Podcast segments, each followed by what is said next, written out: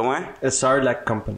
Ah, Sarlacc Company. Este es otro episodio de Boba Gump Shrimp Company Podcast. Eh, Sarlacc Company, whatever. Boba Gump Sarlacc Company. Ese, ese es el nombre correcto.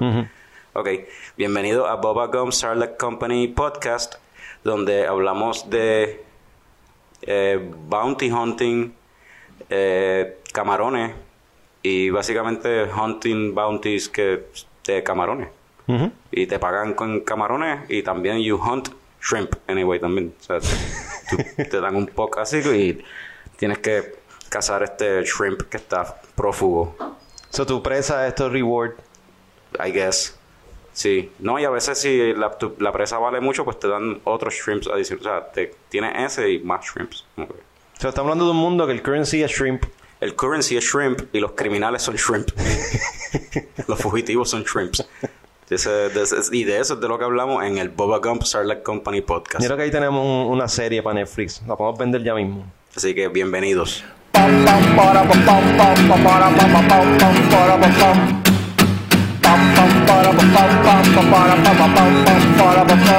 Ya llegó, ya llegó el coño show, el coño show.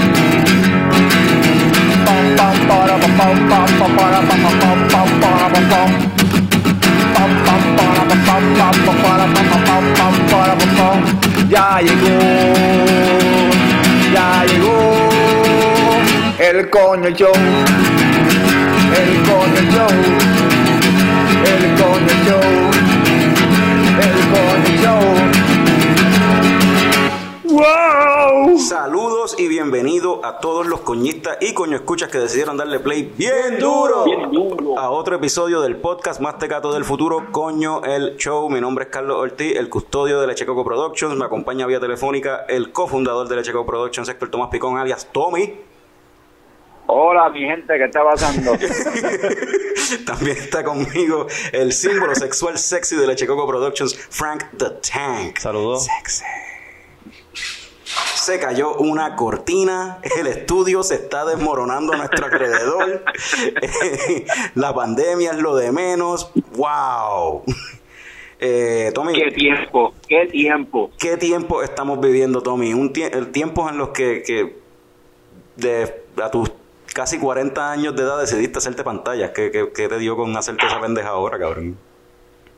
Eh, pues cabrón, que yo no quiero ser viejo, cabrón. Estoy en un fucking midlife crisis, cabrón. Tengo un monjo que empieza en la mitad de la cabeza.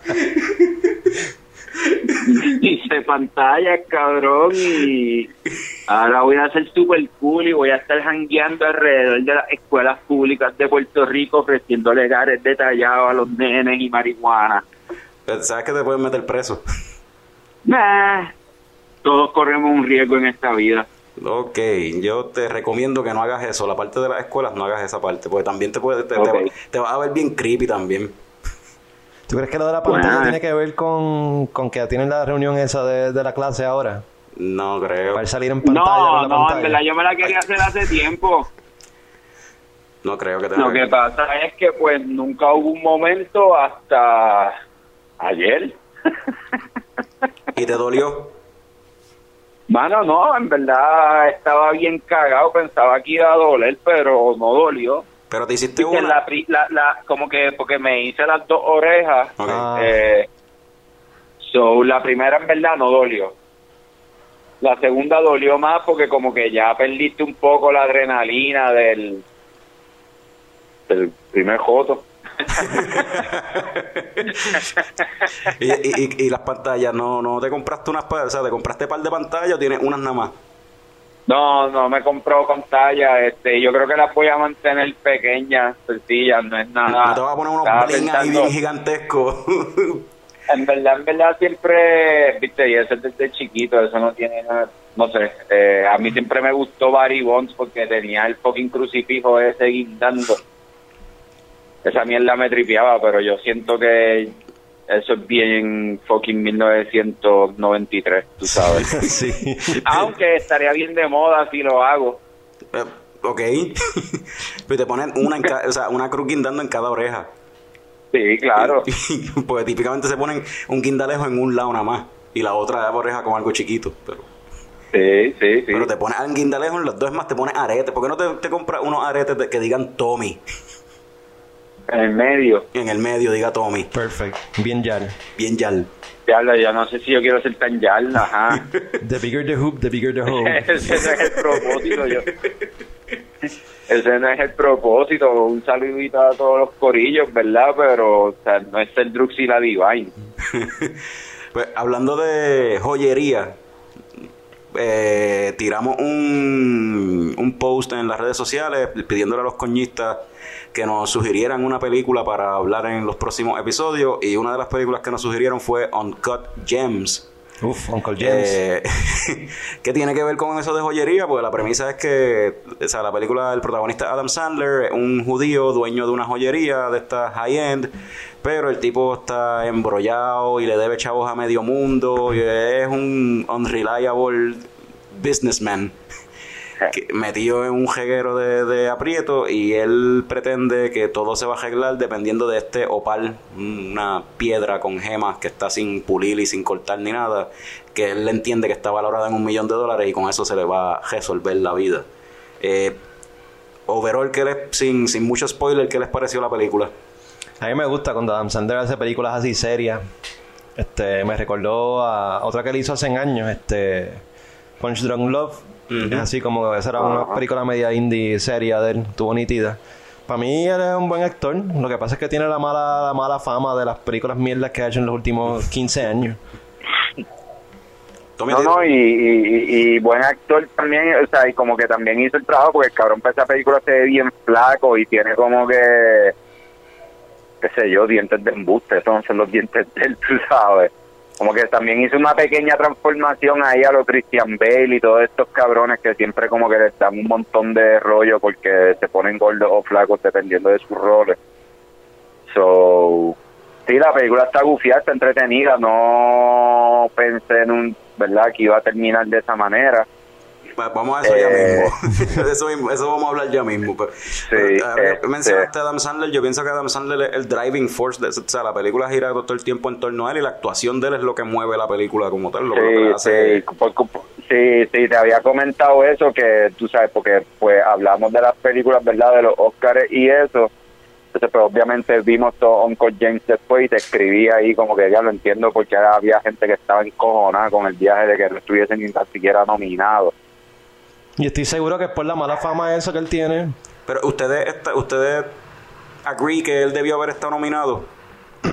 Pues hermano, yo creo que yo creo que lo que hemos comen- alguien comentó antes, yo creo que puede haber alguno de los que esté que en verdad no haya tenido la necesidad de estar ni tan siquiera nominado. Yo- eh, Di- DiCaprio estaba nominado, Sí, ¿verdad? Y yo, creo, yo creo que en esa película el performance de él no era nada especial. Él no tenía que estar ahí nominado. Mm, estoy de acuerdo. Yo creo que se podría sacar a DiCaprio de ahí para ponerla, darle el break a Adam Sandler y tener esa nominación ahí. Este. Y Tommy mencionó algo de cómo terminó, sin spoil. ¿Qué les pareció el final? Porque el final es medio. eh, o sea, ¿se lo esperaban o los cogió por No, sorpresa? A mí me mano, cogió eso por fue un sorpresa. bad trip, cabrón. Ya como que lo logró, o sea, todo se va a resolver. No. Exacto. Y el cambio.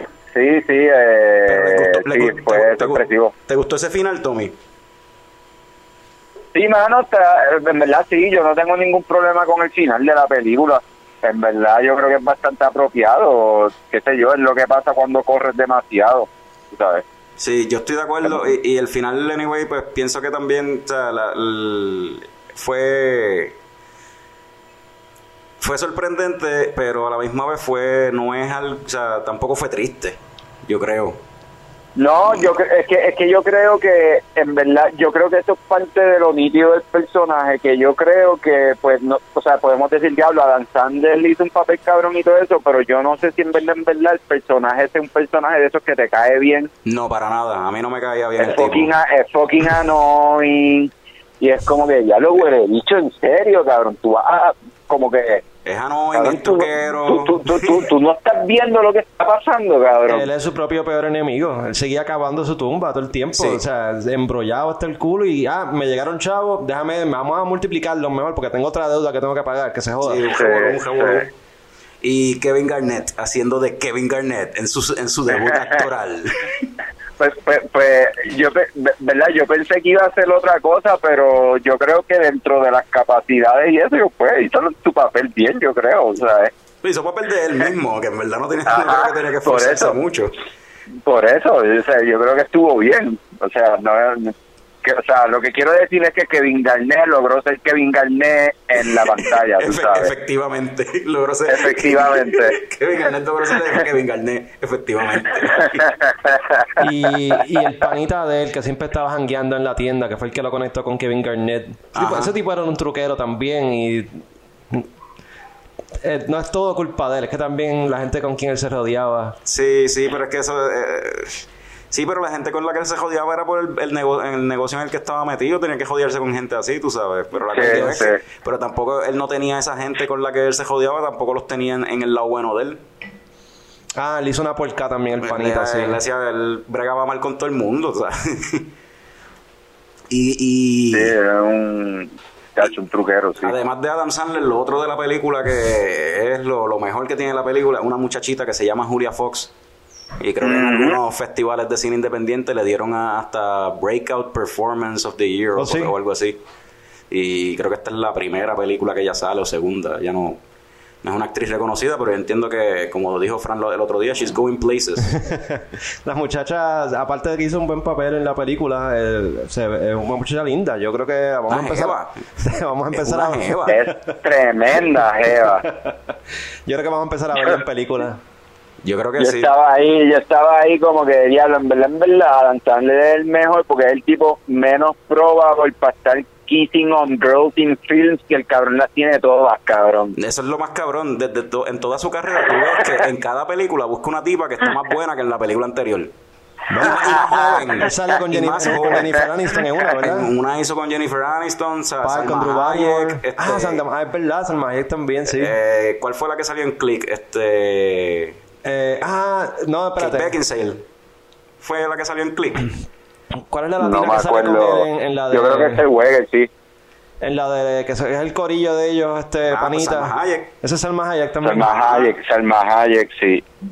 Pero a Este- le... Estaba pensando en Spanglish, pero esa era otra... Paz Vega, yo creo que... Paz Vega. Sí, una actriz española. Sí, empezó, empezó, empezó en, ¿cómo es que se llama la de golf? En, con una rubia así, bien next, next Sí, girl, en Happy Gilmore. este, whatever, ajá, en Happy Gilmore, Sí. con una rubia así, bien, whatever, bastante sencilla, y ya después yo creo que, Para Billy Madison ¿Cómo que- ya... Ah, pero Billy Billy Madison Sí. fue primero que, que ¿Sí? Happy Gilmore. Sí. Billy Madison fue... ah, la- pues sí, exacto, Billy Madison, la de la que, exacto, sí, la de la maestra, Ajá. Exacto, sí que, que tenía que pasarte los grados.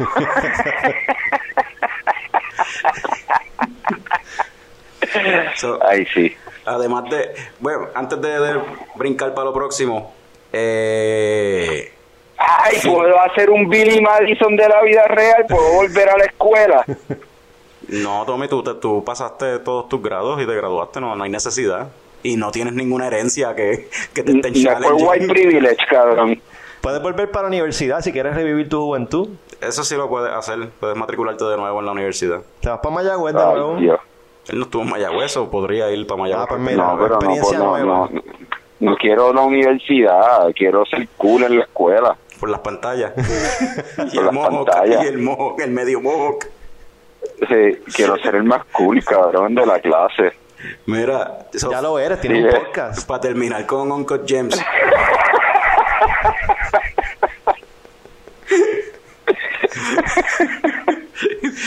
Pero seguro todos los chamaquitos ahora mismo en high school tienen podcast, cada uno de ellos tiene uno. Obligado. Y con más views que el de Y nosotros. con más views que el de nosotros. Termino siendo más perdedor que en la vida real. más perdedor que cuando estaba en high school originalmente. So, ahí sí sería un Billy Madison de la vida real full.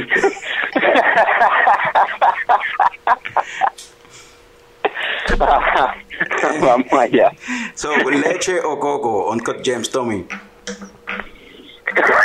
Eh, wow, qué fuerte decisión. Sí, yo creo que yo le voy a dar. Yo creo que yo le voy a dar leche. Le voy a dar leche porque creo que un strong foundation para las próximas películas mierdas que vaya a hacer Adam Sandler. ok. Como que esta película lo va a cargar por los próximos años. Puedes hacer un par de películas mierdas con los panas ahora. De Frank. Yo le voy a dar leche también porque creo que esta, esta película puede este, envejecer bien y se puede hacer queso con ella. O sea, va a pasar por el proceso de fermentación y va a quedar un queso bien chévere. Ok. Yo le, yo le voy a dar leche también. Porque la Wow. leche es buena pa- para los huesos. Y pues creo que esta película va a ser es buena para la carrera de, de, de Adam Sandler. Porque pues quizá esto permita que, aunque no le dieron el chance para la nominación al Oscar, pues quizás ahora sí le den más chance para seguir haciendo papeles así. Y ojalá él se motive en hacer mejor, más papeles así. Porque pues, aunque las comedias de él son las que dan risas, digo, las que generan dinero, risa no dan, este, Sí, exacto, risa no van. pero pues estos dramas así, creo que él debería seguir haciendo esto para ver si, si, sigue, si consigue algo de respeto en Hollywood, mano. Pero yo creo que, yo creo que básicamente, aparte de verdad lo que vaya a hacer con su con su corillo de panitas bostoniano, SNL, whatever, este eh, yo cre- yo creo que muchos comediantes después de cierta época empiezan a hacer eso y yo creo que yo creo que eso es lo que él va a hacer. Sí, Yo, sí, es verdad, hay Va a par de, empezar a hay par de eso, Bill sí. Murray fue uno. Sí, él Eh, va a empezar a el hacer más Carrey. papeles un poquito más, Jim Carrey, ¿eh? qué sé yo, indie serios, tú sabes. Sí, yo, yo creo que, y yo creo que eso es lo mejor que él podría hacer ahora mismo. So, además de Uncut Gems, ¿cuál fue la última película que viste, Frank? Yo vi una película que se llama Crazy Stupid Love. del do- es una comedia del 2011 con Steve Carell y, y Ryan Gosling. Nunca la había visto y está, está funny, me gustó mucho. Y a mí me encanta Ryan Gosling. Y ahí sale Emma Stone. Y encima de eso sale Emma Stone, sale Julian Moore, sale par de gente en buen Salen caso. dos de tus coloras favoritas. Sí, dos de mis colegas favoritas, haciendo de madre e hija. Me imagino, me imagino que vio la película como en dos días, cabrón. La veía en el baño, en el celular. No sabemos por qué. Con el screen recorder del teléfono prendido.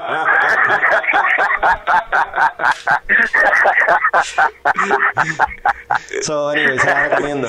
Pero de qué es la película, es un romantic comedy. Eh, sí, sí, eh, va- eh, Steve Carell se divorcia de la, de la esposa, Julian Moore, y como que pues en sus 40 años volviendo a como que al mundo de nuevo y conoce a Ryan Gosling, él como que le enseña como que a... Como eh, esta, la de la de Will Smith, este Sn- Snitch, ¿es que se llama? Este Hitch, que se Ah, llama? pues entonces la- pues nada, lo- se hacen amigos y qué sé yo, y él se arregla y pues ahí viene la, la pendeja de como que, ah, diablo, fue culpa mía que me divorcié, déjame make an effort y recuperar a mi esposa. Es bonita, bonita la película. Bonita. Ok, yo nunca la he visto, a mi esposa le encanta, tengo que verla, la tengo en el queue. Esa está disponible en Prime, ese No, yo la vi en Voodoo, que la... en Voodoo, Sí. un anuncio. Ok. Tommy, ¿y tú qué, cuál fue la última película que viste? Thor Dark World, ¿así que se llama? Esa es la segunda. Ah, tú sigues, tú sigues con tu maratón del MCU. No, es que, pues, cuando estoy en casa de mi señora abuela, pues lo que hay es cable. So, pues Fox siempre está dando todas estas películas. Ok. Ah, y vi, y vi también The Dark Tower ¿Qué te Ah, pareció? con Idri, Idri Elba y McConaughey. Esa es basada en un libro de Stephen King. The No Dark sé. Tower, sí, son como siete libros. Este, está nítida. Yo no la he visto. Mano, eh, está interesante, me gustó, creo, creo que si la hicieran, yo no sé, yo no creo que esta película tenga más de 10 años, no sé. No, esa No, no, película creo que es reciente. Cinco años, maybe. Por eso debe ser como 2012, una mierda así. No, Mucho más Este- reciente, creo. Sí, esa película. Eh, creo que a lo mejor, no sé, siento que los efectos especiales son medio charros. Esa película es del 2017 por ahí. Porque esa película salió para... Ya lo tan reciente. Sí. Sí, porque esa película salió después de It Chapter 1. Después de It Chapter 1 fue que salió esa película. De verdad. Hey, creo que fue Pues no el sé, mismo como año que no- año después. Bueno, pues no sé, siento que como que los efectos especiales están medio charros. Los críticos la tiraron por el piso esa película. Sí, la idea era hacer una franquicia de eso y seguir haciendo esas películas, pero ya Pero es- esto es un libro de. Stephen King que no es de terror, es más bien como un fantasy Es adventure o algo un así. viaje bien, eh, bien sci-fi y este... Y, y también creo que McConaughey como que pues pues hace un papel McConaugheyniano y no es el papel para la película. Eh, la- idea de Dark, de Dark Tower era el mezclar todos los, los mundos que él ha creado. Dark Tower es como un nexus. Y todo, eh, lo- ahí salen los monstruos esos de It. eh, todo está conectado en un multiverse. Un Ah, viaje ese, es como el MCU de, de Stephen King, Sí. Dark Tower. Ujú. Ok, y en la película se nota eso, este Tommy, o nada que ver. Pues sí hay como que distintos eh, eventos temáticos, no sé cómo decirlo. Hay distintos settings, tú sabes, hay distintas y sí van pasando como que por el mundo y jodiendo. Eh, pero como te dije, los efectos especiales están bien charros. ¿Sabes qué, cabrón? Por un momento me sentí por un momento me sentí que estaba como en The Last Action Hero o una mierda así, Pero a diablo. Porque pues, pues Idris Elba, ¿verdad? Y un nenito que pues yo no sé exactamente todavía, ¿verdad? No entiendo bien, él, él es como que el que tiene el- como que la llave de los portales, una mierda así, con él pueden viajar, una cosa así. Ok. Eh, Eh, el chavalito es la llave. The kid is the Ajá. Y el, plot, y el plot device también para mover la historia. y no sé, como que en algunos momentos, ahora que lo pienso, pero lo, estoy pensando eso ahora mismo en este instante, siento que era una mierda como bien Last Action Hero. Pero- no sé si eso es bueno o malo para la película, pero. Eso, a fin de cuentas, ¿recomiendas la película? ¿La película es buena o no? sí, yo creo que es entretenida, yo creo que se puede ver y van a pasar un buen rato, no creo que sea un super bomber ahí. No, yo creo que está cool, sí, está cool. Yo creo que si no leíste los libros ni sabes un carajo del lore de, de Dark Tower, pues te va a gustar. You take it for what it Sí, por eso. Yo no entendí muchas cosas, pero sí, o sea, estaba, la vi. La última película que yo vi, la vi ahorita esta mañana. Y vi, la pusieron en Prime eh, de gratis para rentarla. Y creo que han puesto varias películas para rentar de gratis en diferentes plataformas y todas tienen que ver pues con casos de, de, pues, pues, con lo que está pasando en Estados Unidos ahora mismo con lo de Black Lives Matter. So, vi este, este- la película salió el año pasado, creo que fue 2019, se llama Just Mercy, que es con Michael Michael B. Jordan. Michael B. Jordan y Jamie Foxx. ¿Quién la dirigió? ¿El mismo director que siempre dirige la- las películas? la- la- la están recomendando muchísimo ahora, sí. Pues vi que pusieron esa en Prime, este, que la puedes rentar por 0 dólares, 0 centavos, y también Selma, que es del 2014, que también creo que, que dicen que es bien buena y estuvo nominada para Oscar y toda la cuestión. So, esa también la tengo en la la lista. señora Oli- Olivia, whatever, ¿verdad? Olivia. Este, creo que sí. Este, no, tú dices Sí, sí, sí. Davis. Ajá, ajá, sí, sí. Este, ¿Qué pues, tal la de Michael B. Jordan? Just Mercy, el director no es este. El de Fruitvale Station, yo No es el de decir. Fruitvale No. Station, o sea, el de Black Panther, tú dices. Ajá, el mismo director de Black Panther. Sí, no es él, no es él, es otro director. Este, la película es sobre este caso verídico eh, en Alabama, donde eh, un, una persona de color, un negro, lo condenan a, a muerte, le dan la, la- lo sentencian a muerte por silla eléctrica y aparece como dos, tres, como tres años después de él estar en Death Row, aparece este abogado negro, jovencito, con un programa que es para investigar casos de Death Row y, ve- y ver si de verdad se, de verdad se supone que estuviesen en Death Row o si de verdad o, teni- o tienen una mejor defensa y qué sé yo. Y pues esa cuestión porque el tipo resulta que en realidad era había evidencia de que el tipo era inocente. Y, Es un caso verídico. y es un caso verídico. Y pues, y pues es la historia de este abogado, cómo él va eh, peleando en contra del sistema, o sea, porque es un, era un caso bien, de un asesinato bien famoso y bien, o sea, la gente estaba bien emotionally attached a ese caso.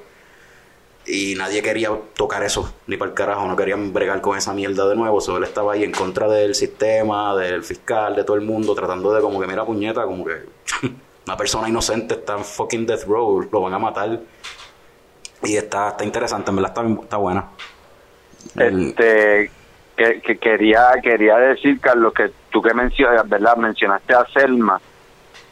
La que la, la, la que dirigió Selma también tiene una serie bien cabrona que se llama When They See Us, de Ah, unos no, chamaquitos no, que acusaron por violar a una mujer blanca y unos nenes menores de edad los metieron presos y todo. Sí, Este, está bien buena el que When They See Us se llama, el que no, Ava, ¿verdad? La directora se llama Ava, Eva DuVernay.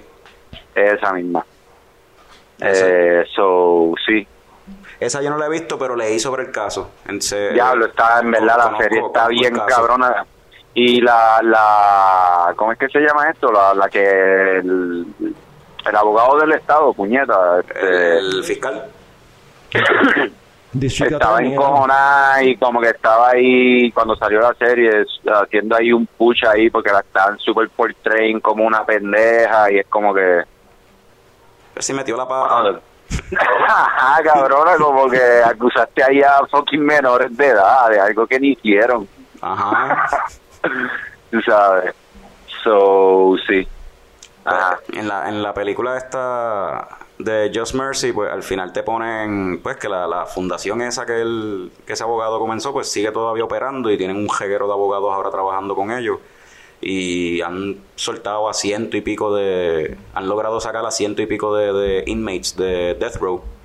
Ya sea porque, pues, pues, ellos empezaron en Alabama porque ya habían rumores de que en Alabama, pues, metían a la gente en Death Row porque sí. O sea, y...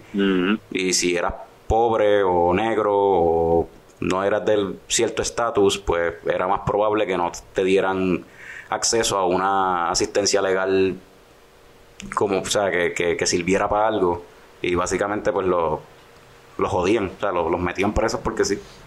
¿Cuándo, ¿Qué año fue ese, ese El caso. El caso, ajá. En el 87 creo que fue. Y al 87. tipo lo vinieron a liberar, él estuvo siete años dentro de, de la cárcel. Y hay otro caso que era un, un muchacho que estaba preso en Death Row y lo liberaron 30 años después de estar en Death Row. Fuck. Y pues él, él estaba acusado de un crimen, y pero el, el informe del reporte de ballistics tenía, tenía errores. Unos errores que no los detectaron en el momento, nadie se dio cuenta, los picharon, el tipo es negro, fuck it, él fue, mételo. Que creo que el sheriff cuando lo cogió preso dijo, I know he's guilty just by looking at him. Eso está cabrón. Y lo triste es que todavía, ese- Y todavía esas esas cosas se cosas dan. están, están sucediendo. Pero la recomiendo, la película está buena, la, la recomiendo, está, está nítida. So, vamos a hablar eh, de las cositas. No está, no está pasando mucho en esta semana en cuestión de, de las películas y esas pendejas. Pero sí, pues ya en el episodio pasado habíamos hablado de, de que HBO Max estaba a punto de salir. Oye, antes de HBO Max, y perdona por interrumpirlo, pero el episodio anterior hablaron de Space Force, la vi. Ah, nice. Yo la, yo la vi también. Me gustó mucho. Sí, sí, está... No, pensé que, no, o sea, no pensé, ¿verdad? No sé si tú la viste, Carlos, ¿ya tú la viste? No, Carlos, ¿tuviste? Carlos, yo creo que vi el Yo, primer yo episodio. empecé a ver el primer episodio, pero no, ni lo he terminado. Ah, bueno, pues está bien, está es bien. que- Nada, no pensé, no, no pensé que fuera a tener estos elementos, este, como dramáticos. A mí el casting, eh, la química entre Steve Carell y, y, y John Malkovich, está, a mí me da mucha, ellos dos me dan mucha Está, risa. está, sí, sí, está bien nítida, sí, es Y, verdad. y todos estos personajes que son basados en, en políticos de la vida real, la que supuestamente es Nancy Pelosi idéntica. Cabrón, ah, ¿sabes qué? Ahora que ahora que dice eso, eh, yo yo les había comentado anteriormente que ya había empezado a ver VIP en Hulu, que la tuvieron un tiempo cuando HBO estuvo gratis al principio de la cuarentena. Ajá. Y un montón de los políticos que salen en VIP son los generales y las jodiendas en esta serie de Space Force. Ah, ese, eh, la- ese grupo de generales, todos esos actores Sí, están sí. cabrones, perfecto. Hay un montón que salen en beat. Tienes el, de- el del Coast Guard, el del Go- el Coast Guard es que lo cogen de punto todos ellos porque es, es menos que los demás según ellos. Siempre dice que se vaya, bendito. Está buena, Carlos, tienes que, tienes que verla. Yo- ojalá le den un segundo season, pues la verdad es que estuvo buena. Sí, estuvo buena, estuvo buena. Tengo, tengo que seguir viéndola, tengo que seguir viéndola. Este, otra cosa que hablamos en el episodio anterior fue lo de HBO Max, que pues Fran ya lo puso. Aprovechó una oferta que pusieron ahí. Fran, ¿cuáles fueron, cuáles son tus first impressions de HBO Max? ¿Cuán, Eh, qué- cuán cabrón está? Mano, en realidad, ahora mismo lo que es es un upgraded HBO. Tiene todo lo que tiene HBO, que es bastante contenido, anyway. Con un par de cositas adicionales de Adult Swim, de, de este Crunchyroll, que tiene anime, y un par de cositas más. Una que otra película adicional. Pero ahora mismo, en verdad, está, está lacking. Yo, yo escuché que. ¿Esta qué? ¿Esta qué? Lacking. Ok. Yo escuché que dijeron que HBO Max es básicamente HBO con Friends, How I Met, este, Big Bang Theory y Rick and Morty. That's it. Porque la realidad es que en comparación con, por ejemplo, Disney Plus cuando salió, había mucho hype porque Disney Plus pues salió con una serie original, o con Mandalorian. Y aunque sea por... Hay gente que, aunque hayan cancelado la suscripción después de que se acabó Mandalorian, pero había algo que te daba ganas de, de suscribirte en HBO. Es como Oye, que- no, no, y, no, no, y, en mi, y en mi caso, en cuanto a Disney Plus, pues también podías hacer el paquete con ESPN y es como que, pues Y claro, puñeta. Ajá, y con Hulu. Y, y acá, acá con HBO, y mientras que en Disney Plus es como que tienes toda esta colección de, de películas que no se conseguían en ningún lado. Si no la tenías en VHS, te jodiste. No, la, ajá, no se conseguían en casi ningún streaming service o, o whatever. Y pues ahora estaba todo junto ahí en, en Disney Plus. Sin embargo, en HBO tú vas mirando la lista de películas y la programación que tienen. Y es como que, ajá, esto ha estado disponible todo el tiempo en todos lados. O sea, ya sea en Hulu, en Prime, en HBO mismo, en algo. O sea, no, son, no hay nada que uno diga como que, diablo, sí, yo quería ver eso, carajo. No, y, o sea, Llevo, llevo esperando para poder ver eso. Por fin lo, lo pusieron ahí. AT&T siendo dueño de, de, de Warner Brothers, yo pensaba que iban a tener todo el library de películas de Warner Brothers que tiene que ser extenso. Y no es así. No, no, no. No es así. Hay unas cuantas películas chéveres y, y añadí unas cuantas a la lista, pero le falta. Y Pero- no tiene contenido original tampoco. Bien poco. Bueno, el, el Not So Late Show de Elmo terminó siendo para niños, ¿verdad? es básicamente un show de niños. Si te gustaba Sesame si tienes, si tienes hijos y quieres verlo con, con ellos, debe estar cool, pero... it's not- eh. Eh, eh, eh, eh. Un- una decep des- ¿cómo es disappointing? Terminó siendo Pero- hasta ahora es disappointing. Pero deja que tiren el Snyder Cut ah, eso es lo, lo más así que, que pues, 2022. Yes. Pues hablando del Snyder Cut, que lo habíamos mencionado en, en- en la semana pasada, este, digo, en el episodio anterior, eh, Henry Cavill. eh, Tommy, ¿tú sabes quién es Henry Cavill? Claro, el tipo más cabrón del mundo, chacho, cuando salió como Superman en esta primera película que se estaba quemando, yo dije, a diablo, ¿quién es ese macho puñeta? No sé por qué, pensé que ibas a decir exactamente eso. Pues que lo ha dicho antes. Ok. Acho, cabrón, yo dije, diablo, cabrón, como ese tipo está tan fuerte, ¿qué es eso? Ese, ese es uno de los machos de Tommy. Diablo. Pues supuestamente, o sea, después de Justice League y todo, y ese fia eh, lo que fue, el fiasco que fue Justice League, este Sí. Henry Cavill estaba renegociando con Warner Brothers a ver si iba a ser Superman o no, pues eso quedó en nada, aparentemente no iba a ser Superman, Ben Affleck no va a ser Batman más nunca, bla bla bla, pues ahora resulta que hay unos rumores de que están de nuevo, otra vez, negociando con Henry Cavill Y todo gracias al Snyder Cut. para traer a Superman, a Henry Cavill a hacer el papel de Superman de nuevo. Pero lo que se rumora es que no va a ser en una película de Superman. Ah, va a ser estilo Hulk, que lo usan en diferentes Pues películas. será, no sé. Hay rumores de que maybe, o sea, que J.J. Abrams está bregando lo de Justice League Dark. Ajá. Pues Ah, quizás lo vayan a usar ahí, o quizás lo vayan a, o si- eh, hay otros rumores de que quizás J.J. Abrams sí haga una película de Superman. Y la él. cuestión es que y va, va a ser Superman sin bigote. Pero es que él no tenía bigote en Justice League. se, lo borraron, se lo borraron con CGI. Pero, bueno, pero en el Snyder Cut no va a tener bigote all. No, porque las escenas que había filmado originalmente, pues no, exacto. Tommy, Dime, ¿are you excited de que Henry Cavill Pues- vol- volviese como Superman o te importa un carajo? pues, en verdad yo, eh, nada, lo mismo. Pero a mí me gusta Superman como tal, so, sí, yo, si hay, sí, sí puede ser él, ¿por qué no él? O sea, si él está dispuesto y se puede hacer, ¿por qué no él? Y fuera- Man of Steel fue una buena película. A mí me gusta él como Superman.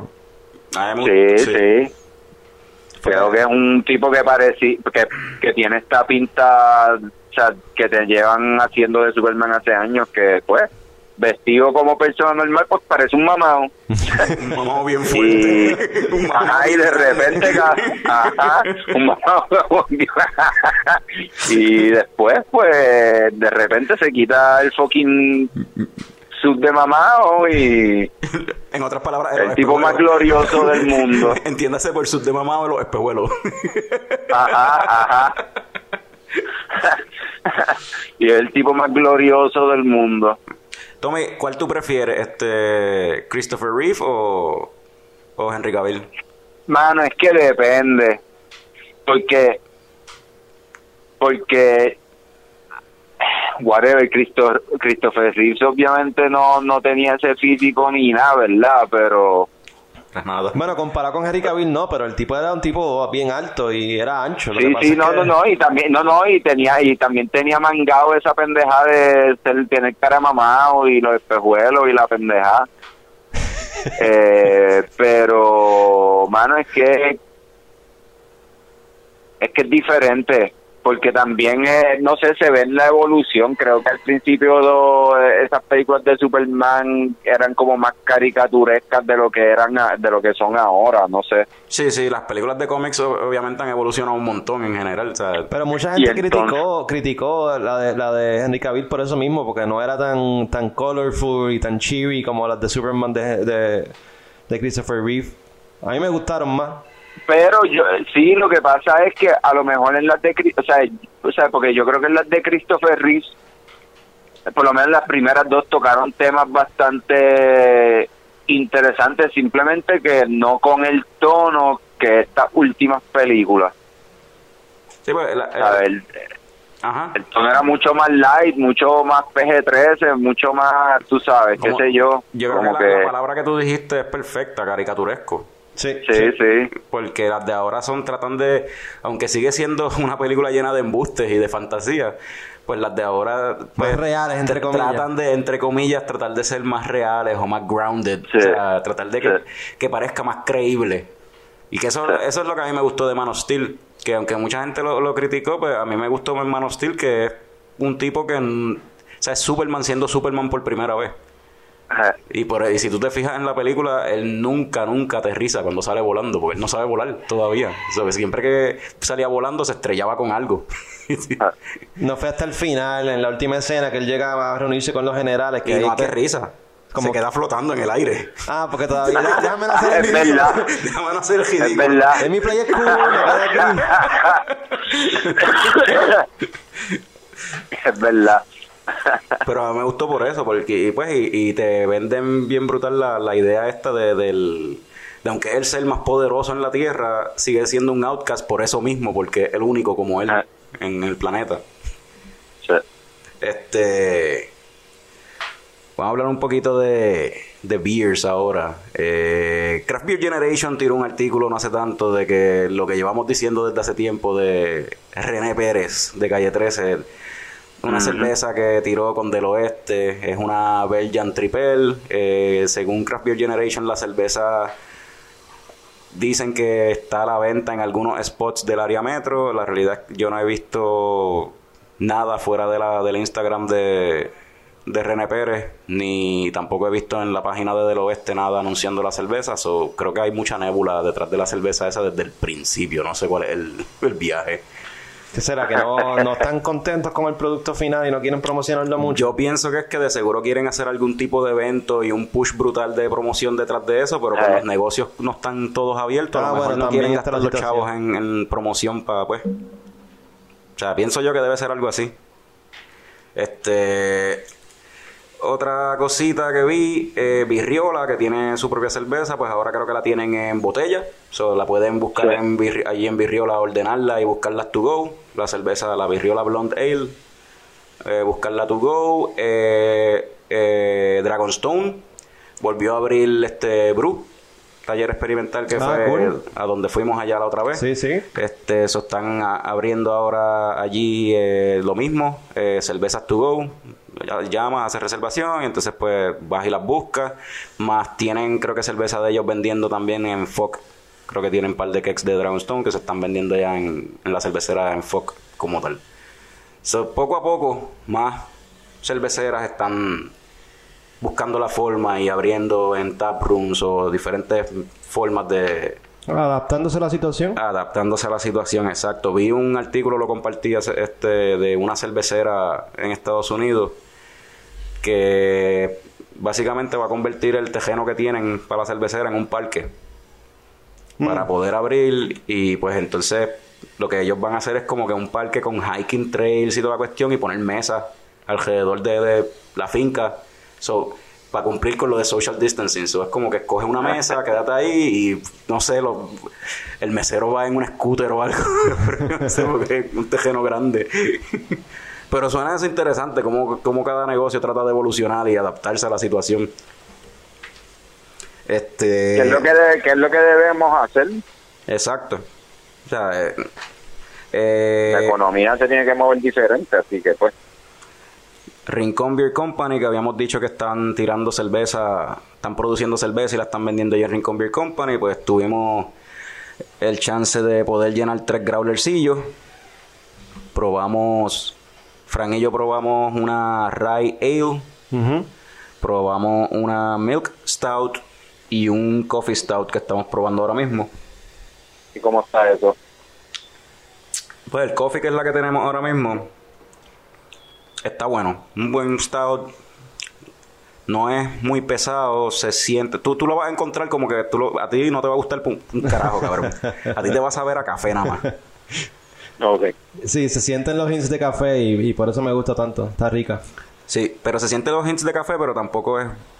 No, y todas son oscuras, es- las, las tres que dijiste son oscuras, ¿verdad? No, la, la Pero Rai no, la Rai no. La Ray no, la Ray, Ah, ok, la Ray, la ok. Ray es básicamente una pale ale con centeno. Y esa está bien fucking amarga, cabrón.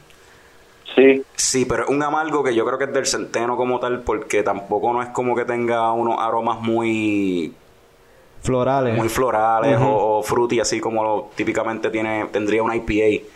Pero tiene un amargo que se te queda hasta en el, o sea, en la lengua, en el cielo de la boca, se te queda en el aftertaste bien brutal.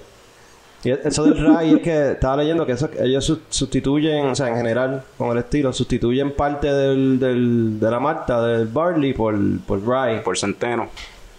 Este, y pues aparentemente le, le da esa amargura a la cerveza. Pero el centeno es amargo. Ujú. A mí me gusta mucho el, el, el rye whisky y me gusta mucho también este cuando hacen IPAs con rye. Me gustan. Este, esta eh, está buena, pero no me, o sea, it's not that, o sea, no, no me, no me encantó. Y ese bitterness se te queda, es la Se cuestión. te queda bien brutal en, en- en el paladar y, y, o sea, es bien amarga, se siente bien amarga, bien cabrón. y el otro stout.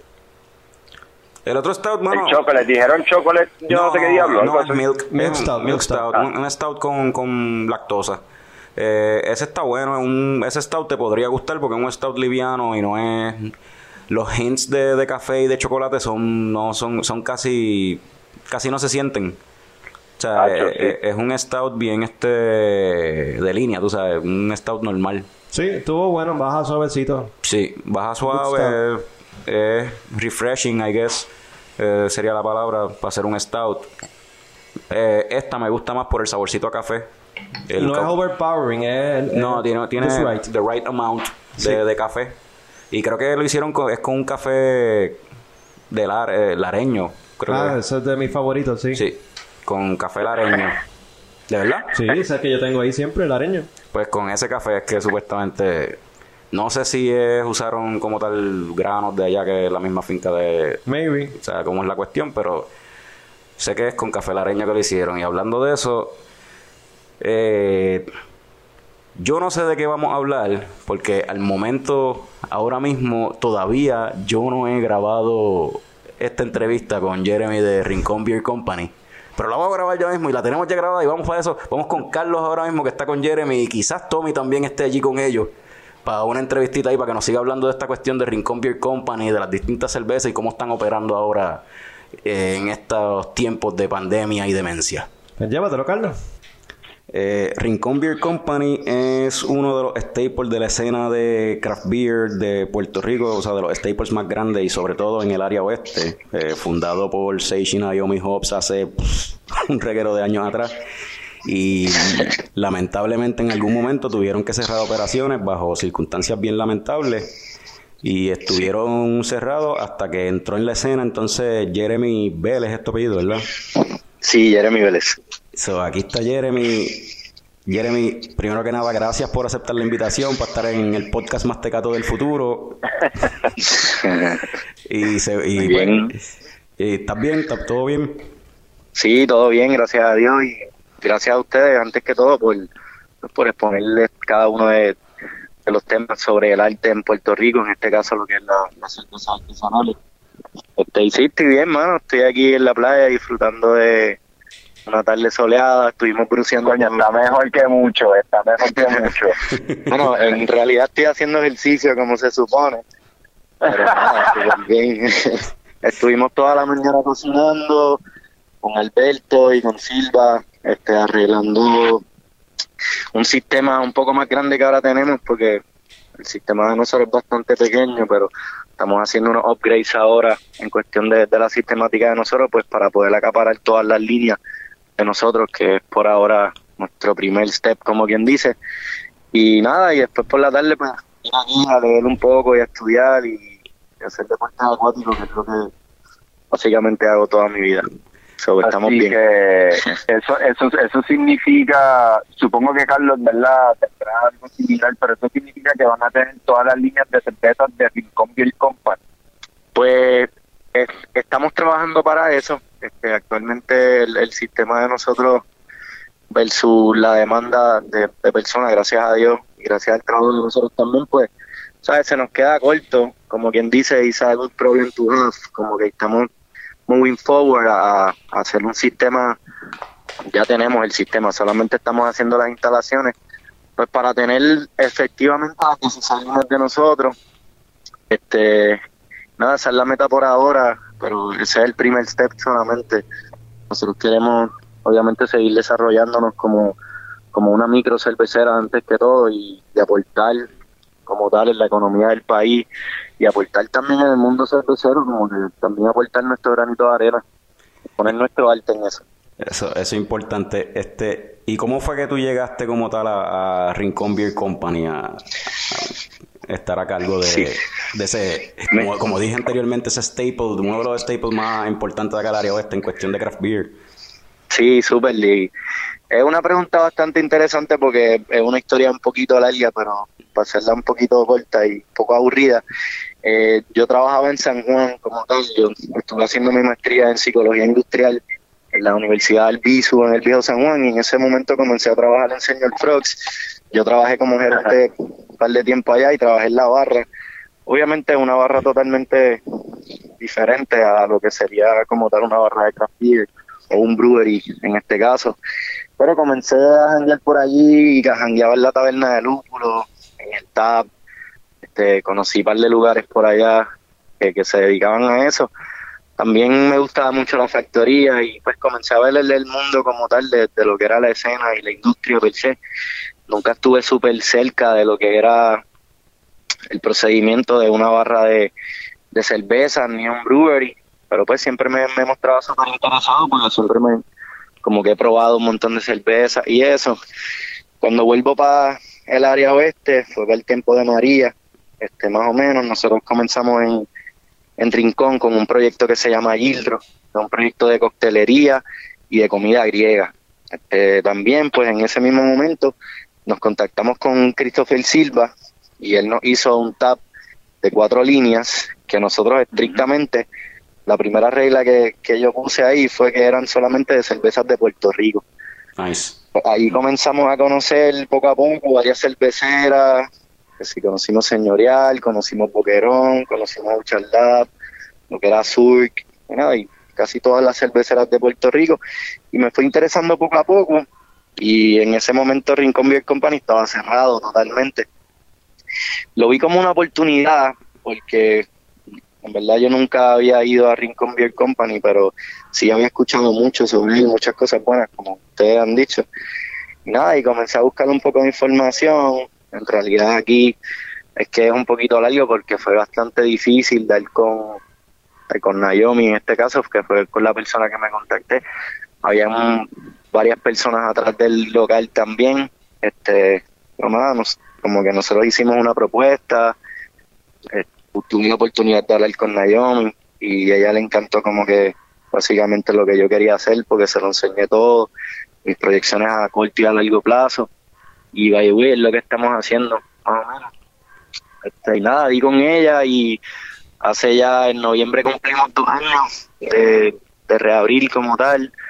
Ha sido una experiencia super cool en realidad, algo bien diferente, aprendiendo todo el tiempo, conociendo un montón de gente, como que recibiendo un montón de gente también y nada, y aportando como que, dándole un poquito de alegría a la gente y haciendo como cosas buenas siempre, aportando a, a todas la- las asociaciones que se dediquen a las limpiezas de playa, a recoger alimentos para donarlos. Eso es básicamente lo que nosotros hacemos ahí. Y cómo Nice. llegué allí, by the way. Ok, ok. Súper. Este, te iba a preguntar, entonces, menciona- mencionaste de, pues, que a Naomi le gustó el plan que tenían, que eso es algo que, pues, por ejemplo, por lo que yo he visto, parte de, las cosas que están haciendo ahora, que Rincón Beer Company está haciendo bajo tu, mando y tutela, es que básicamente están llevando a cabo lo, lo, lo que y, y- y Naomi querían originalmente en un momento dado, que era producir cerveza allí mismo en Rincón Beer Company. ¿Cómo, cómo fue eso? Sí, eh, eso ha sido un proceso bastante largo porque estaba el, el proceso de permisología estaba ya bastante adelantado, este, pero se hicieron algunos cambios en base a corporaciones, unas cosas de papeles, que se nos hizo bastante difícil lograr remover, pero de igual manera se tenía un portafolio completo, algo impresionante, literalmente, que, que Naomi me entregó de lo que era el, el desarrollo de sus cervezas y cómo él la quería hacer. Este, nosotros estamos haciendo lo que es la Overhead IPA, que es literalmente una receta que Sage tenía escrita en uno de los escritos que nos dejó, la editamos un poco, añadimos un poquito más de carácter a la cerveza, pero pues conserva el, el mismo nombre. Es un IPA, es bastante hoppy, eh, la vamos a tener disponible ya esta semana porque ya está ya la tenemos ready, o sea, ya la hemos sacado un par de veces. También hicimos lo que era una receta de él, que era la Sandy Blonde. Este, eso tiende a ser una cerveza un poco más fresca, un poco más liviana, eh, una blonde como tal. Y esa nos quedamos bastante en la línea también de lo que él quería hacer, pero pues le pusimos un poquito nuestras notas. Pero sí, o sea, lo que nosotros le presentamos a Naomi era e- eso mismo, como que nosotros queremos hacer cerveza aquí, como que queremos sacar un producto que sea de rincón y que se pueda distribuir por todo Puerto Rico. ¿sabes? Y, y ese era el legado, lo que ellos querían hacer, sobre básicamente lo que nosotros estamos haciendo. Nice. Eso está, eso está súper cool. Este, yo... Sí, so, so, me imagino, me imagino que, que Naomi en verdad también se puso pues un poco blandita, ¿verdad? Con este plan que le presentaron de tratar de hacer la Rincón Beer Company el sueño que a lo mejor ellos tuvieron en algún momento. Sí, eh, yo, como te dije, como que soy un poquito nuevo acá en... Yo soy Aguadilla local, pero, qué sé yo, llegando acá a Rincón como que era un poco diferente, pero pude entender de, primera instancia como que cuando ella se comunicó conmigo, como que lo que quería hacer y, pues era literalmente lo, lo que yo mismo le dije, como que queremos hacer cerveza, queremos retomar, entiendo que era un, bueno, es y sigue siendo, como tú mencionaste al principio, como que un, un buen establecimiento para lo que es craft beer en Puerto Rico y pues, estamos siguiendo poco a poco ese legado. Y ahora pues aportando lo que son las cervezas de nosotros nos da una esquina también un poquito más personal, como que ya podemos también darle más carácter a nuestras cervezas, ponerle los nombres que nosotros queramos, así podemos darle un poquito más de información, más de vida a lo que es una simple cerveza. Este, nosotros, cuando, cuando nosotros empezamos el podcast, nosotros originalmente hacíamos videos por YouTube y ahora es que pues no, nos movimos entonces para formato audio nada más, pero uno de los videos, nosotros grabamos dos videos allí con, en Rincon Beer Company, uno con Naomi y otro con un muchacho que trabajaba allí. Este, y una de las cosas que hablamos era sobre pues la- las cervezas nitrogenadas, porque recuerdo que tenían el, el- tenían el- el- la capacidad sistema. de- sistema para poder servir cerveza este nitrogenada. ¿Eso todavía lo tienen o? Sí, no, nosotros eh, quitamos ese sistema por el momento, cuando nosotros empezamos, hubieron un par de cambios que tuvimos que hacer, que tuvimos que hacer, y unas inversiones que tuvimos que hacer, y ese sistema lo quitamos, pero ya hemos estado hablando, de hecho esta semana he estado hablando con Silva y con Alberto sobre eso mismo, que queremos hacer cierto tipo de cervezas que requieran pues de ese proceso como tal. Ok, Normalmente son stouts como tal y queremos hacer, bueno, queremos tener también, tenemos habilidad para, tuvimos para dos líneas como tal, que eso era lo que había antes, y eso mismo queremos hacer. Este, ahora con, con la cuestión esta de, de la pandemia, sé que están haciendo eh, carry out y ya abrieron como tal eh, las mesas pa- para, pues ustedes también tienen, Rincon Beer Company siempre ha tenido este snacks de comida como tal. Sí, sí, sí. Sí, nosotros eh, pues hemos estado siguiendo básicamente la, la regla, como quien dice, al pie de la letra. Mi mamá es inspectora de salud ambiental en Aguadilla y ella como que nos, nos tiene bastante como que estricto en lo que son las cosas. Eh, nosotros comenzamos haciendo delivery y to go, eh, y en verdad estaba bien, pero no era como que no era algo súper exitoso, quizá era que la gente como que estaba un poquito reacia todavía al momento. Este, y hace tres semanas comenzamos a abrir, nosotros estamos abriendo de jueves a domingo, de 12 a 6. Mayormente lo estamos haciendo por reservaciones, pero también si, si hay espacio, pues, pues sí pues, aceptamos walk-ins como tal. También todo el momento tenemos este, una persona afuera, que ahí mismo tenemos el menú de, de las cervezas que tenemos, y pues si las personas no quieren comer ni nada y solamente quieren una cerveza para llevar, pues se la damos. Se la damos en un vaso que es de Rincón Beer Company. Eso es bien importante porque tratamos de no utilizar plástico, tratamos de reciclar y que ese vaso, pues cada vez que lo traen, tienen algún descuento en, en la cerveza. Pero sí, eh, estamos abiertos, tenemos comida, eh, nosotros decimos como tal lo, lo que es beer food o bar food, que serían, trabajamos hamburgers, hamburgers rellenos, tenemos quesadillas, los fish tacos de nosotros son súper buenos, se mueven súper bien. Así, eso es lo que casi siempre yo pido, los fish tacos. Sí, se mueven súper bien. Allá atrás el, el- tenemos a José Torres, en la parte de atrás en la cocina, también está Jovansky, Cookie y David. Este, son cuatro personas que son súper buenos. A mí me encanta todo lo que ellos hacen. Y pues nada, le meten un poquito de cariño allí. La comida es bastante buena también. La, la gente va mucho también a comer allí. Se, se mueve súper bien. Nos encanta porque ahora como que estamos trabajando como que bastante limitados como quien dice y se nos llena el restaurante casi todo el tiempo y todo el tiempo compartiendo ideas, conociendo gente nueva, atendiendo gente nueva, llevándole una experiencia diferente a la gente, como que, y sí, es, bien estricto también cuando van a entrar, hay que limpiarse las manos, hay que cogerle la temperatura, la- las mesas están reservadas, o sea, es un 25% de capacidad adentro, pues en base a todas las, las regulaciones que tenemos, que tenemos que hacerlo lo, lo mejor posible, como quien dice. Entonces, So, lo, lo dijiste lo dijiste desde el principio, pero para que la gente esté clara, están cumpliendo con todos los estándares de seguridad para, para que la gente esté safe en Rincon Y- Beer Company.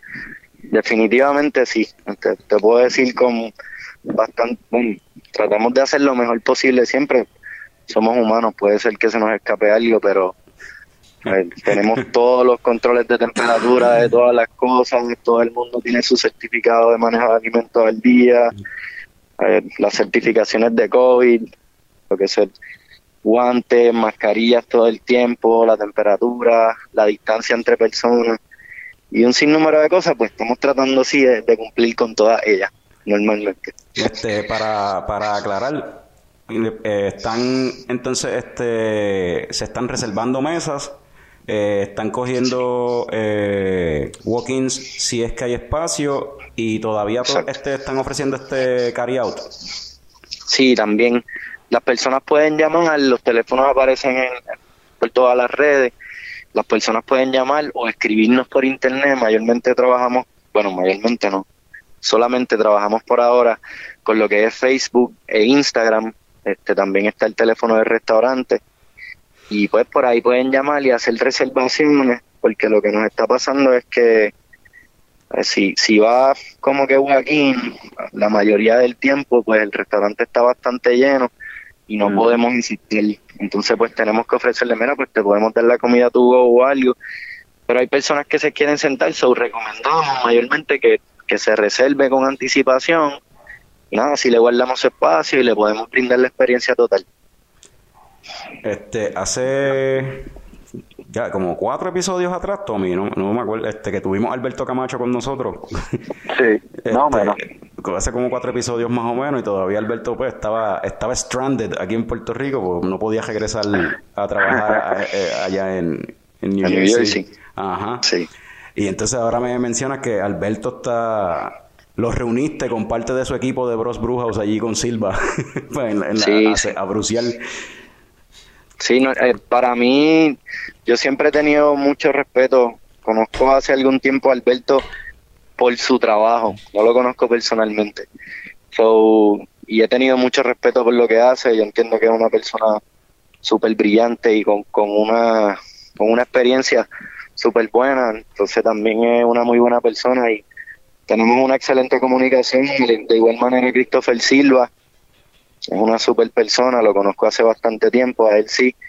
Y pues nada, nosotros nos unimos y compartimos ideas y tratamos de hacer lo mejor posible, hacemos varios experimentos un poco extraños, hacemos cosas clásicas, más o menos como que lo que nosotros queramos hacer, pero también como que lo que la gente nos pida, como tal, eh, haciendo cervezas frescas, como está haciendo calor, estamos tratando de mantenernos en una línea fresca, pero también sacamos un stout los otros días con café lareño que estuvo súper bueno. Eso te iba a mencionar. Se fue súper rápido, sí, se fue súper rápido porque estamos haciendo pequeñas cantidades. Pero sí, súper cool, me encanta trabajar con él, me encanta lo que estamos haciendo y entiendo que lo estamos haciendo súper bien, la estamos pasando súper bien en lo que estamos haciendo y la gente lo está apoyando, que también es súper cool por esa parte. Nosotros probamos, no, Picón no llegó a probarla, pero el otro partner mío, Francisco, que este, llegamos a probar la, la, ese coffee stout, que es con café lareño, probamos la milk stout y una de centeno.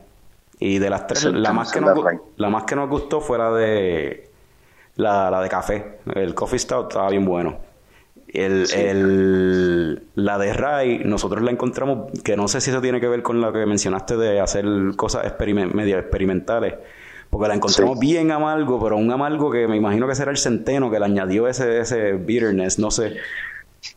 Eh, específicamente, eh, nosotros le ponemos a la cerveza mayormente experimenta el IPA. Cuando estamos buscando una receta como tal, esto es algo que, que yo aprendí le ponemos Experimental IPA. Pero como tal, pues el Overhead IPA antes de ser Overhead fue Experimental como dos o tres veces. ¿Entendemos? So, por ahí estamos. Este, la RAI todavía se supone que se llama Rincón RAI, que queremos hacer una cerveza con notabilidades como que rojas, como si fuera el sunset, representando el sunset de, Rincón aquí mismo. Eso es lo que estamos buscando con esa cerveza. Por eso la, la carátula, que no ha salido todavía, pero yo la tengo, nosotros la tenemos acá. Literalmente es de un sunset y como los colores rojizos que se supone que tenga la cerveza. Pues la hacemos literalmente para que se beba en un sunset. Eso es como que la mentalidad de nosotros. Eso es una cerveza que nosotros por lo menos nos beberíamos en, en un sunset. Pero no es receta final, so también aceptamos como que la gente nos diga y nosotros arreglarla. Pero, pero, pero me gusta eso que, que porque a mí me gusta, lo, lo mencioné en parte de- del podcast, este, a mí me gusta el rye whisky, me gusta también las red IPAs que son hechas con rye y me gusta que para esa línea es que va esa cerveza, que a eso es a lo que se dirige, una red IPA con rye son, a mí me encantan. Sí, exacto. Eso es una receta, esa receta nosotros la sacamos, bueno, antes con nosotros, un poco antes de, de Alberto, estaba cocinando al, eh, Noah, un muchacho de, de allá afuera y tiene una idea súper cool también y nos ha ayudado un montón también en el desarrollo de, de arreglar como tal todos los procesos de nosotros. Nosotros llevamos bruceando un par de tiempo ya, pero como que nunca aceptábamos que era como que una cerveza lo suficientemente buena como para venderla.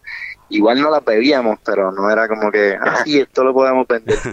So, y el, el brewery como tal, el, el brew house como tal está allí mismo en el local de, de en la parte de Rincon Beer Company o lo tienen en otro sitio. no, sí, nosotros lo tenemos ahí mismo en la cocina. Es bastante pequeño ahora mismo. Pues, la expansión que estamos haciendo pues, es un local allí bastante cerca y pues lo vamos a trabajar en uno de 55 y ahora, pues que ese nos va a permitir por lo menos hacerlo un poquito más, pero ese no es el tope todavía de nosotros, estamos buscando expandirnos un poquito más. Lo que está nítido es que por lo que me estaban mencionando, o sea, básicamente de que, desde que empezaron ahora a bruciar eh, hace par de semanas cuando dijiste que, que abrieron, es que están tirando más y más, o sea, diferentes cervezas casi todas las semanas. O, quiere decir que Sí. la producción está up and running y la demanda la existe, o sea, se están yendo las cervezas.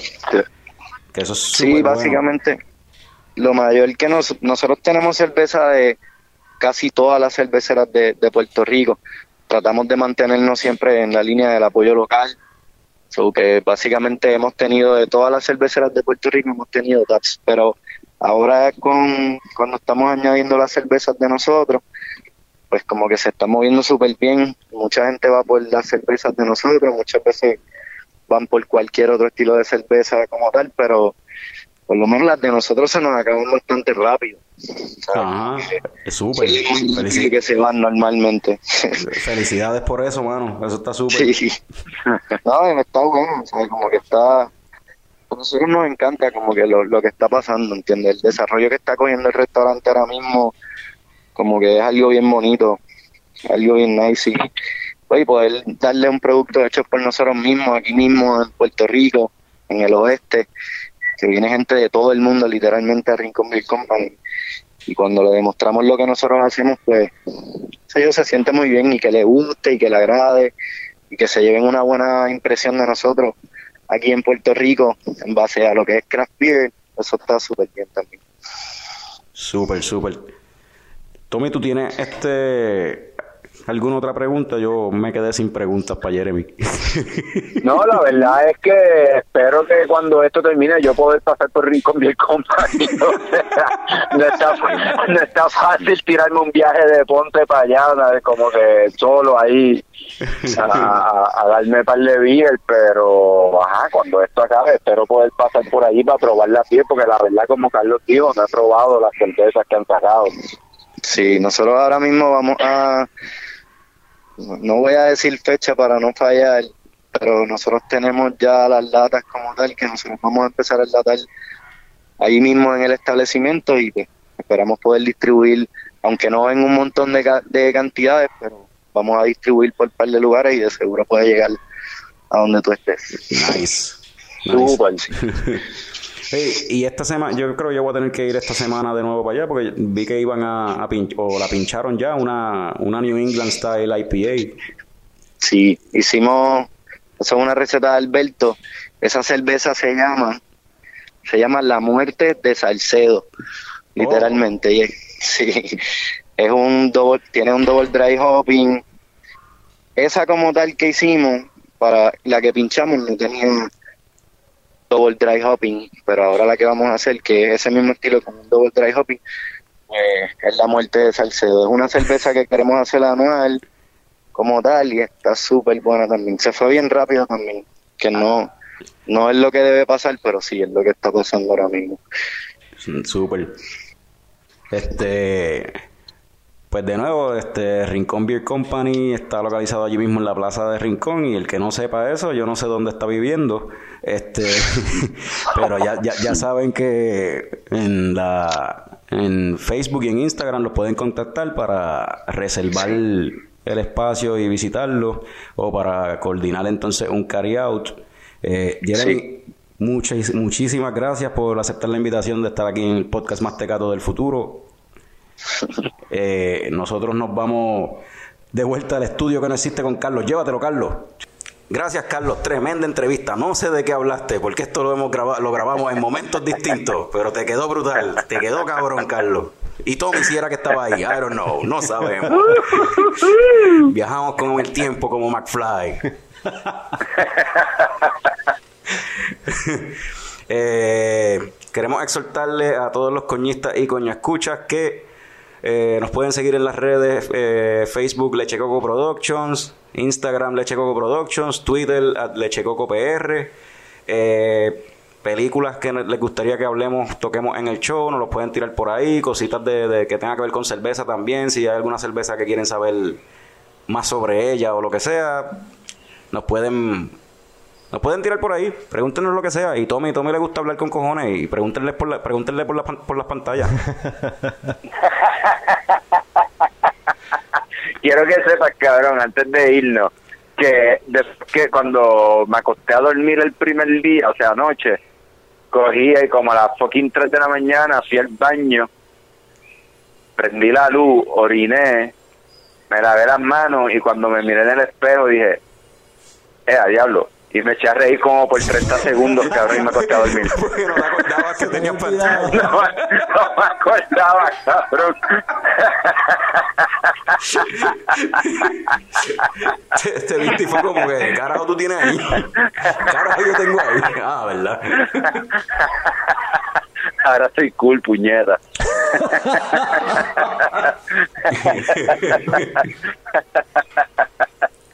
Alright, alright, alright. Así estamos. Mira, ahora te va a poner una cajetilla de cigarrillo bajo la manga de la tichela ahí. Debajo la manga, sí, así que me voy a ver, me voy a vestir como los greasers en los 50. Espérate, estamos hablando Cabrón. entonces que 2021 el calendario va a salir de Tommy entonces.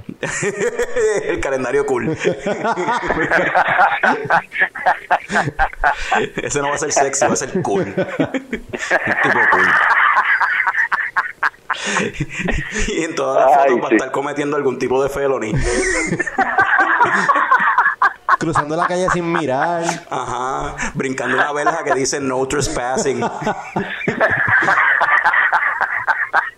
Eso va, mi gente, eso va. Eso va. A beneficio de la Fundación de los Niños con Glaucoma. Ok, perfecto. ok. Pues. ¿No? Sí, sí, sí. No, pues, no, se puede. De aquí a allá lo podemos lo podemos organizar eso, cuadrar eso, a ver cuál, cuál sería la fundación y no sé, y vender el, el, el, el calendario somehow. Por, por cada, por cada Pobre- 5000 views que tenga el Pobre- post, pobres este, niños, donamos un pobres centavo niños con glaucoma. no vamos a poder donar mucho, pero pues. So, nada, con esto los dejamos hasta el próximo episodio. Salud, cabrones. Ya llegó, ya llegó el coño show, el coño show.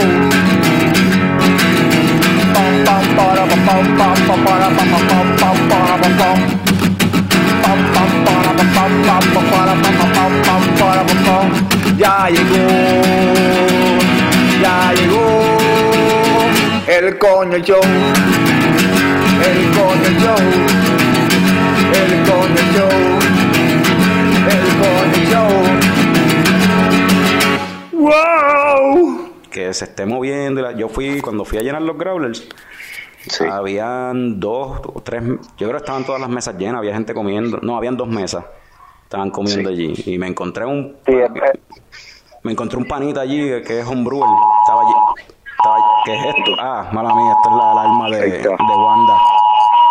sería bueno que eso hubiese salido grabado.